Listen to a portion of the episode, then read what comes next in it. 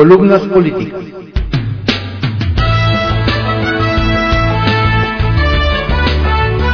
Continuamos con la audiosíntesis informativa de Adriano Ojeda Román, correspondiente al martes 8 de noviembre de 2022. Demos lectura a algunas columnas políticas que se publican en periódicos capitalinos de circulación nacional. Arsenal, por Francisco García, que se publica en el periódico Excelsior. Rateros, achichincles, hipócritas, fifís, aspiracionistas. El 13 de noviembre es el cumpleaños del presidente Andrés Manuel López Obrador. Sus adversarios le van a dar el regalo de su vida, una manifestación en las calles en defensa del INE. No hay duda de que el tema le molesta, lo rebasa, lo hace perder la brújula. Lleva tatuada en su memoria la elección que en 2006 organizó el entonces llamado IFE, en la que oficialmente perdió la presidencia ante Felipe Calderón por menos de un punto. No lo supera, a pesar de que en 2018 su triunfo se reconoció por el INE en un tiempo récord para México. En la mañanera de ayer fue pródigo en insultos y descalificaciones contra los que defienden al árbitro electoral sacó el diccionario de adjetivos descalificativos y lo recitó a defensores, organizadores y participantes en la marcha del domingo 13. Rateros, corruptos, achichincles, despistados, aspiracionistas, fifís, hipócritas. Parece que no se da cuenta de que de refilón insulta a una mayoría de mexicanos que tiene buena opinión del árbitro electoral hasta en la encuesta del INE, que supuestamente fue ocultada porque favorece la reforma electoral de AMLO, un 56% de los mexicanos tiene una opinión buena o muy buena del instituto. La medición de reforma dice que 80% de los mexicanos estima que el INE ha sido importante para garantizar la democracia. 71% que su desaparición pondría en riesgo la democracia le pedimos al senador Germán Martínez una reflexión sobre la andanada del presidente contra los defensores del INE. Nos dijo, menospreciar al adversario es el primer paso a la derrota. Las declaraciones presidenciales son soberbia pura que pagará Morena en las urnas. El presidente debe recordar que por la calle que mandó bloquear gritando fraude en 2006, por allí Caminaron antes muchos capitalinos pidiéndole seguridad y los ninguneó, como hoy a los que piden un INE autónomo. Germán se refería a la marcha que se organizó en la Ciudad de México el 27 de junio de 2004, cuando López Obrador era jefa de gobierno del DF. Ese día, más de medio millón de personas marcharon por Avenida Reforma para exigir más seguridad en la capital de la República. El historiador Enrique Krause recuerda en su artículo que escribió en Letras Libres ese junio de 2006.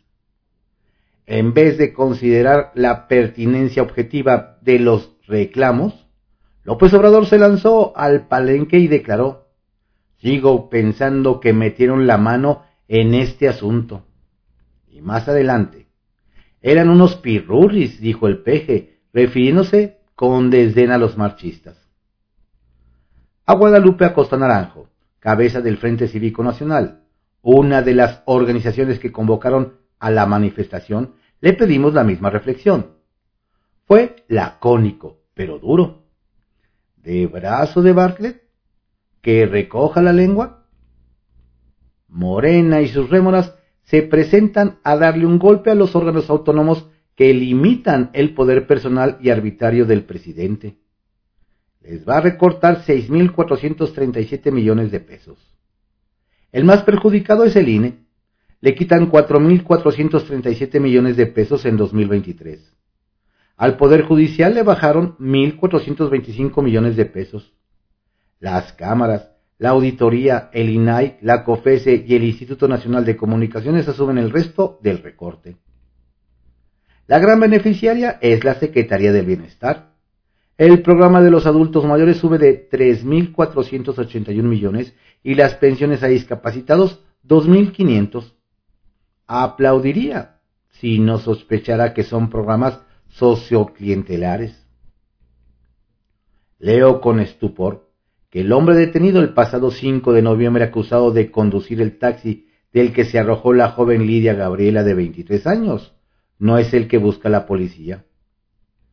Ese estupor se vuelve horror al escuchar a la jefa de gobierno de la Ciudad de México, Claudia Sheinbaum, acusar al fiscal de Morelos, Uriel Carmona, de encubrimiento en el feminicidio de Ariadna Fernández de 27 años, encontrada en la carretera Tepoztlán el 2 de noviembre. El horror se transforma en indignación con la noticia de que María Carmela Velázquez, integrante del colectivo Personas Desaparecidas de Pénjamo, fue asesinada en Guanajuato. Buscaba a su hijo, Óscar Zúñiga, desaparecido en junio de este año. Y la indignación, en rabia, cuando nos dice el presidente que la estrategia de seguridad funciona y no hay 135 mil razones para cambiarla. Sextante, por Federico Reyes Heroles, que se publica en el periódico Excelsior. Entre demócratas y golpistas. A todos los clasistas, racistas, hipócritas y antidemocráticos, ya es tiempo de reunirnos. Nos vemos el domingo. No hay tanquetas en las calles, no habrá metralla. Tampoco un día trágico, sino muchos. Difícil aceptarlo. Es un golpe. Por eso las razones no pesan, menos aún las convicciones. Los golpistas tienen un solo objetivo, conservar el poder. Pero no nos engañemos, es un golpe. Juntemos las piezas. Pertenecen a la nueva generación. Entrar por la puerta democrática, destruir las instituciones y cerrar la puerta. Pieza central. Militarizar ámbitos civiles. A las Fuerzas Armadas se les presenta como redentoras. Van a seguridad pública.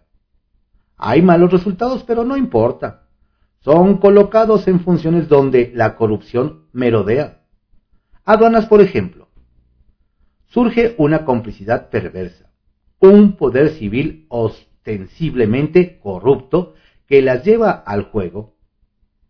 ¿Quién tira la primera piedra? Hechos. Más dinero a las Fuerzas Armadas, menos para las instituciones civiles. La justicia entre ellas. Ya van cuatro años así. Apoderarse de la CNDH facilitó las cosas.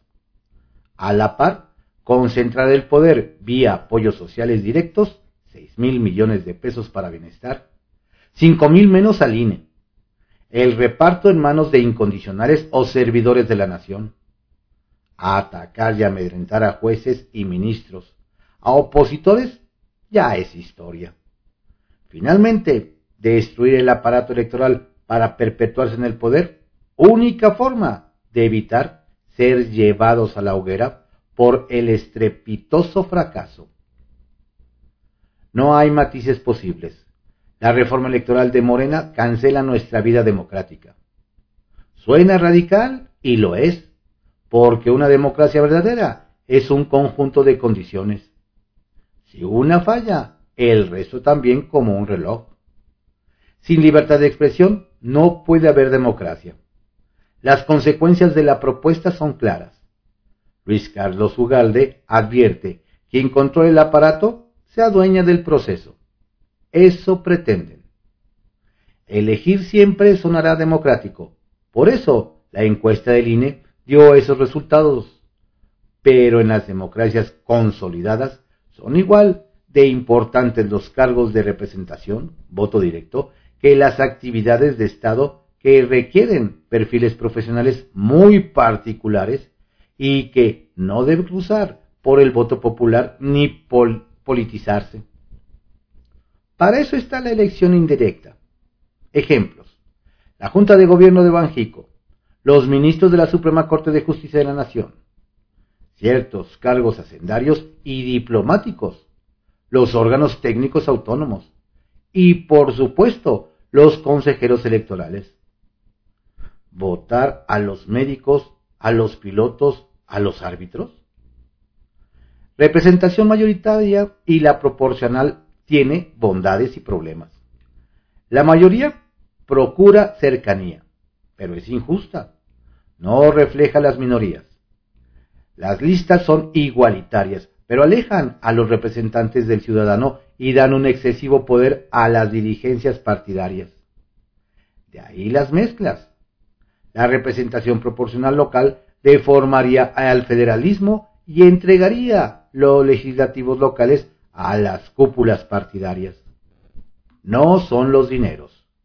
Al INE lo quieren asfixiar por razones políticas.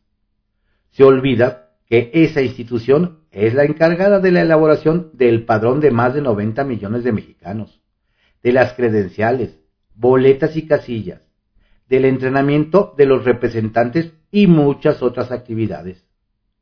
El INE solicitó 25 mil millones. Le quitan 5 mil. Pero eso sí, las pérdidas de la CFE llegan a 100 mil. Las de Pemex a, 300, a 225 mil.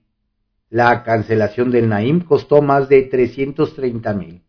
Y Dos Bocas puede llegar a 400 mil. Invertir en una democracia moderna brinda certidumbre y genera prosperidad. Es una gran inversión. Las lacras del PRI son archiconocidas. Corrupción en primer lugar. Pero también hubo legados. desmilitarizar y desmontar de la mano de la oposición al aparato autoritario son centrales. Si el PRI aprueba esta pieza del golpe, será porque le tiene en su lista a Lito, quien a su vez tiene otras listas. Y así moriría el PRI. En la lápida, quizá dirá, pudieron más los pesos, dólares, que las ideas. Quiero pensar que allende el PRI, en México hay más demócratas que golpistas en privado, por Joaquín López Dóriga, que se publica en el periódico Milenio. Democracia en riesgo. Quiere convertir la marcha por el INE en una marcha en su contra. Florestan.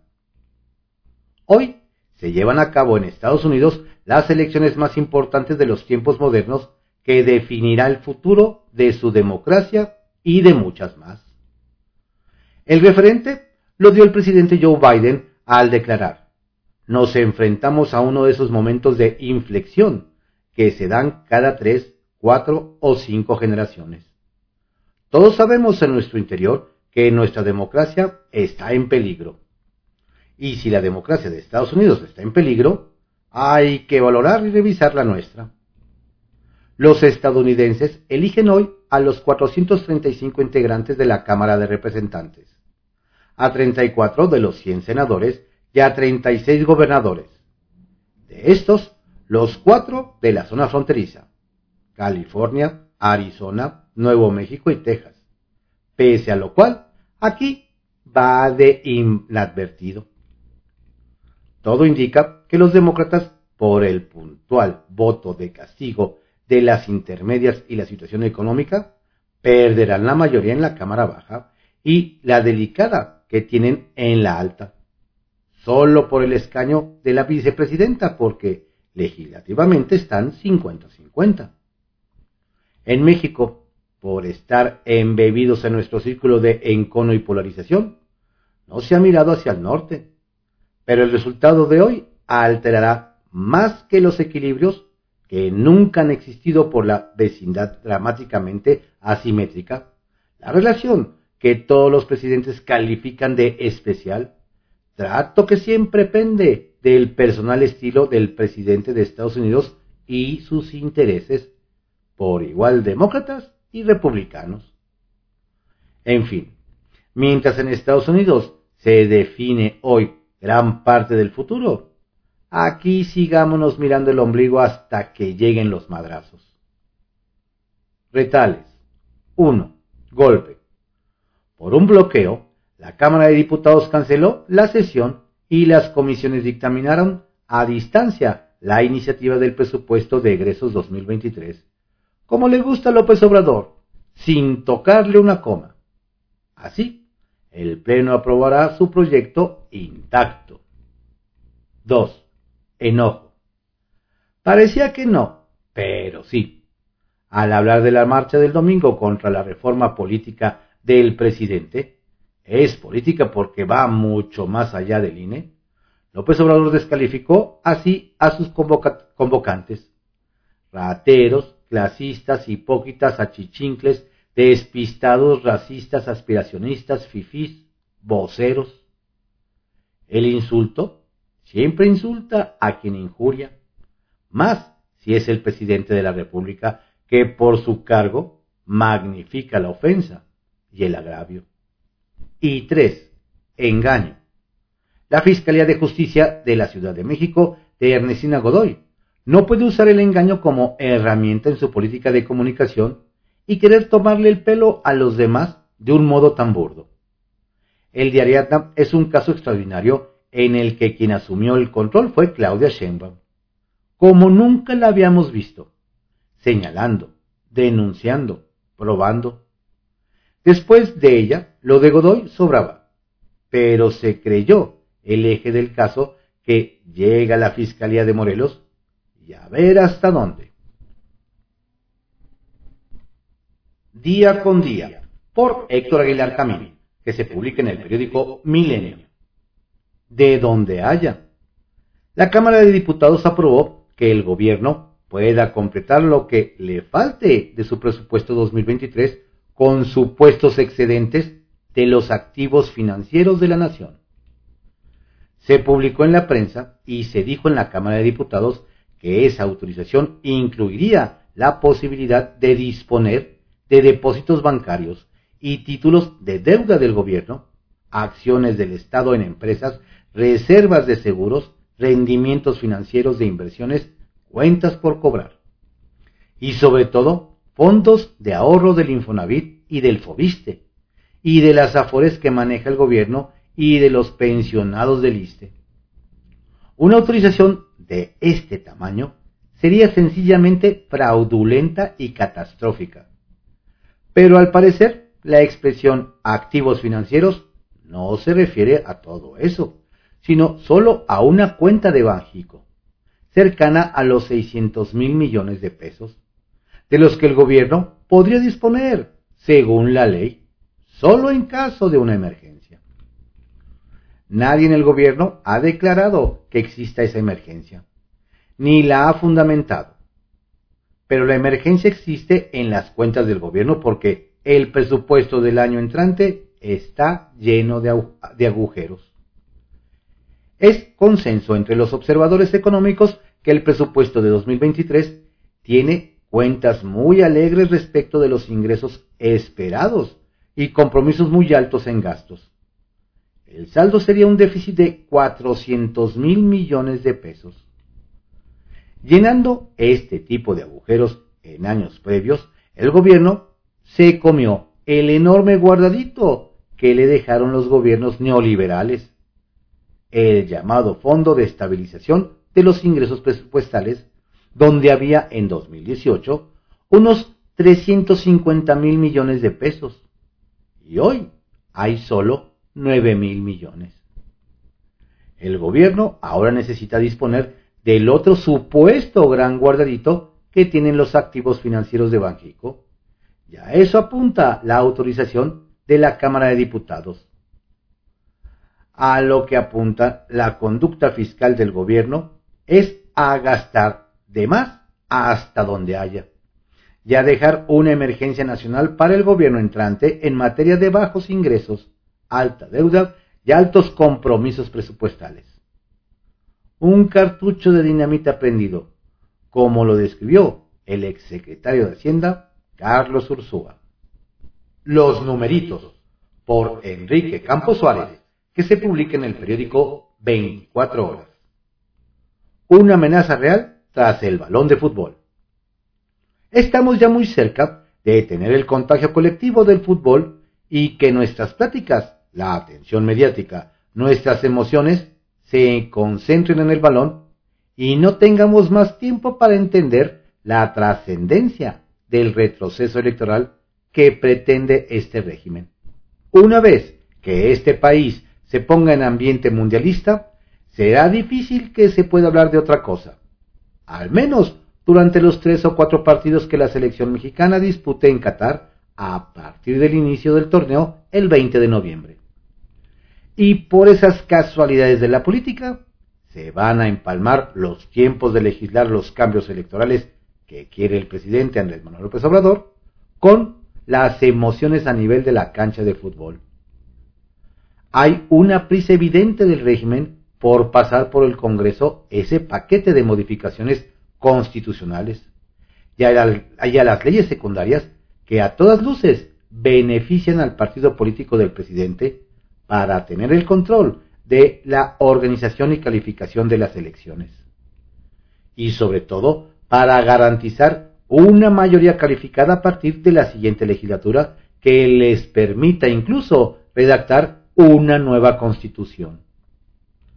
Morena y sus aliados, el Partido Verde Ecologista de México, Partido del Trabajo y Nueva Alianza no necesitan distractores. Cada mañana se encarga de eso el presidente. No, la distracción es básica para esos otros legisladores de los partidos opositores que quieren doblar y que buscan que traicionen su manifiesta defensa al Instituto Nacional Electoral, al Tribunal Electoral del Poder Judicial de la Federación y la representación de las fuerzas opositoras en el Congreso. Detrás de la euforia de un juego de México contra Polonia, el martes 22 de noviembre, contra Argentina el sábado 26 de noviembre o contra Arabia Saudita el miércoles 30 de noviembre, puede quedar ignorada la noticia de un puñado de opositores que respalden los cambios del presidente en materia electoral. Debe quedar claro, antes de que empiece a rodar el balón, que hay una intención antidemocrática de la propuesta presidencial para cambiar las reglas electorales. No hay las condiciones para buscar mejoras apresuradas a las reglas y mecanismos electorales que hoy están vigentes.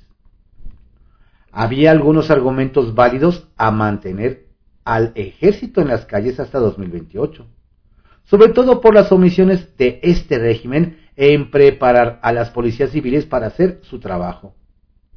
Ese fue el argumento que usaron los priistas para romper la alianza opositora.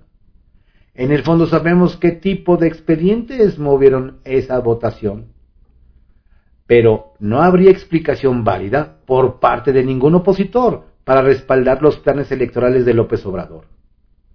Vamos, ni los partidos satélites del régimen deberían cometer ese suicidio electoral. No es exagerado decir que el retroceso que podría implicar para el país abrir de par en par a la 4T el control total de la vida electoral de este país, nos costaría en todos los ámbitos de la vida cotidiana. Y es sinceramente muy delgada la línea legislativa que divide al régimen de poder a acabar con décadas de avance democrático como para no interesarnos en el tema, en conocer los alcances de lo que se propone y sus consecuencias. Alajero, por Marta Naya, que se publica en el periódico El Heraldo de México. Un comunicado de Hacienda no basta. No, no es correcto que el gobierno pueda tomar activos financieros como pensiones, vivienda, ahorro y demás para completar ingresos y rellenar el fondo de estabilización que se gastaron irresponsablemente, alegó el senador Damián Cepeda. Debe corregirse esta errónea reforma que hoy dicen no hará lo que sí dice, sostuvo burlonamente el panista. Y no, agregó, no basta con un comunicado de Hacienda prometiendo que no lo usarán. La reforma dice que sí pueden y debe corregirse. Por ello, demandó Cepeda, debe quedar claro el texto en la ley, que no se puede tocar el dinero de los ciudadanos, pues no es asunto de fe o creerles, debe garantizarse expresamente. Las reformas aprobadas por los diputados permiten que la Secretaría de Hacienda pueda realizar aportaciones adicionales consistentes en activos financieros al Fondo de Estabilización de los Ingresos Presupuestales FEIP en caso de una disminución de los ingresos en el gobierno federal. Tales activos financieros incluyen, según los especialistas, que el gobierno puede hacer uso de los ahorros de las AFORES, reservas y pensiones del IMSS, del ISTE y del Infonavit. Valga mencionar que ante los diputados, los funcionarios de Hacienda se rehusaron a precisar un catálogo de fondos de inversión que podrían ser tocados para llenar el FEIP y cuáles no. Le llegó la hora al fiscal de Morelos. Al escuchar ayer el tono y las palabras que utilizó Claudia Sheinbaum para acusar directa y claramente al fiscal de Morelos de pretender encubrir el feminicidio de la joven Ariadna López, bien podría augurarse que los días para Uriel Carmona Gándara, al frente de la fiscalía, están contados. La jefa de gobierno lo subrayó hasta dos y tres veces al inicio de su conferencia de prensa. El fiscal de justicia de Morelos está tratando de ocultar un feminicidio por nexos entre el fiscal de ese estado y el presunto feminicida, Rautel N. Sheinbaum no precisó cuál era el vínculo entre el fiscal y el presunto responsable, pero dio a entender que tenían datos para aprobar su dicho. Ese caso podría lograr lo que Cuauhtémoc Blanco ha intentado desde su llegada a la gubernatura, destituir a Carmona, protegido y protector del exmandatario estatal Graco Ramírez. Gemas. Obsequio de la Organización Meteorológica Mundial en la Conferencia de Naciones Unidas sobre el Cambio Climático, COP27. La subida del mar se acelera el doble de rápido que en la década de 1990, poniendo en grave riesgo a millones de ciudadanos de zonas costeras. El deshielo de los glaciares europeos bate récords y los fenómenos meteorológicos extremos causan devastación. Miguel González Compián escribe en El Economista. ¿De quién es qué? Muy mala noticia es que la Cámara de Diputados, el pasado viernes, hubiera aprobado una ley en la que, para constituir o alimentar el Fondo de Estabilización Presupuestaria, el gobierno federal pudiera recurrir a los fideicomisos o reservas financieras que posee el gobierno. Es muy mala por varias razones. La primera es que con ello, la mayoría aplastante de Morena reconoce que al gobierno federal no le alcanza con lo aprobado en la ley de ingresos y dada la situación económica para cumplir con sus programas y obras faraónicas. Es decir, que ya prevé, dada la inflación y la persistente incapacidad para generar inversión de la iniciativa privada, que los ingresos se verán reducidos y por lo tanto la Secretaría de Hacienda tendrá que echar mano de recursos que no vendrán de nuestros impuestos sino de otro origen. La iniciativa no aclara además a qué recursos financieros se refiere. ¿Los del IMSS, ISTE o Infonavit? ¿A cuáles? En efecto, el Fondo de Estabilización Presupuestal tenía al inicio del sexenio 300 mil millones de reservas para cubrir faltantes si el caso así lo requiriera. Pero el actual gobierno se los ha ido acabando todo en proyectos erráticos, en clientelismo electoral o a través de los mal llamados programas sociales y en los caprichos del presidente. Cuando ese dinero se acabó, se echó mano de decenas de fideicomisos que tenían propósitos específicos y que tenían el sano objetivo de prever desastres, falta en equipamiento, atención médica en el Seguro Popular y otros que había costado muchísimo tiempo constituir y conservar para cuando las vacas anduvieran flacas, como es el caso en nuestra coyuntura, pues ya se lo gastaron en las mismas burradas. Como es sabido, el Estado mexicano tiene un grupo importante de recursos financieros en sus cuentas. Los del IMSS, ISTE, Infonavit, la CONSAR, entre otros. Su tamaño es enorme desde la perspectiva financiera, pero tiene propósitos de largo plazo cómo pagar pensiones, atender enfermedades graves, comprar medicinas, pagar sueldos cuando los trabajadores sufran un accidente o se enfermen, en fin. Sin embargo, estos recursos son del Estado mexicano. Y con ello, lo que quiero decir es que no son recursos fiscales del gobierno. En realidad, son de las instituciones en las que cada mexicano cotiza. Se dice en el argot administrativo. En resumen, recursos de cada uno de nosotros no son recursos del gobierno. Dicho de otra manera, los enormes recursos que tiene el Infonavit son de los trabajadores que aportan cada mes como una parte de su sueldo. Los del IMSS, ISTE y CONSAR igual. Querer o tratar de disponer de esos recursos para el uso del gasto ordinario del gobierno sería equivalente a una expropiación de recursos de cada uno de nosotros, como si se metieran en, en nuestra cuenta de banco y el gobierno, por efecto de una ley, se llevara un pedazo o todo lo que tenemos ahorrado en nuestra cuenta bancaria. La explicación es fácil, aunque altamente delicada y peligrosa. En año electoral es indispensable que el gobierno suba, como ya lo hizo con adultos mayores, y no deje de proveer las dádivas y rentas que entrega a diversos públicos con los programas del gobierno. No es extraño que además de esta ley ya se haya pedido una autorización de deuda de más de un billón de pesos de los ocho que compondrán el presupuesto federal.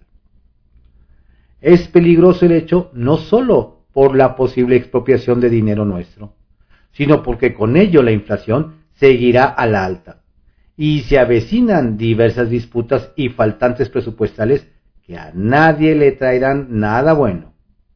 Nada más, pero nada menos también.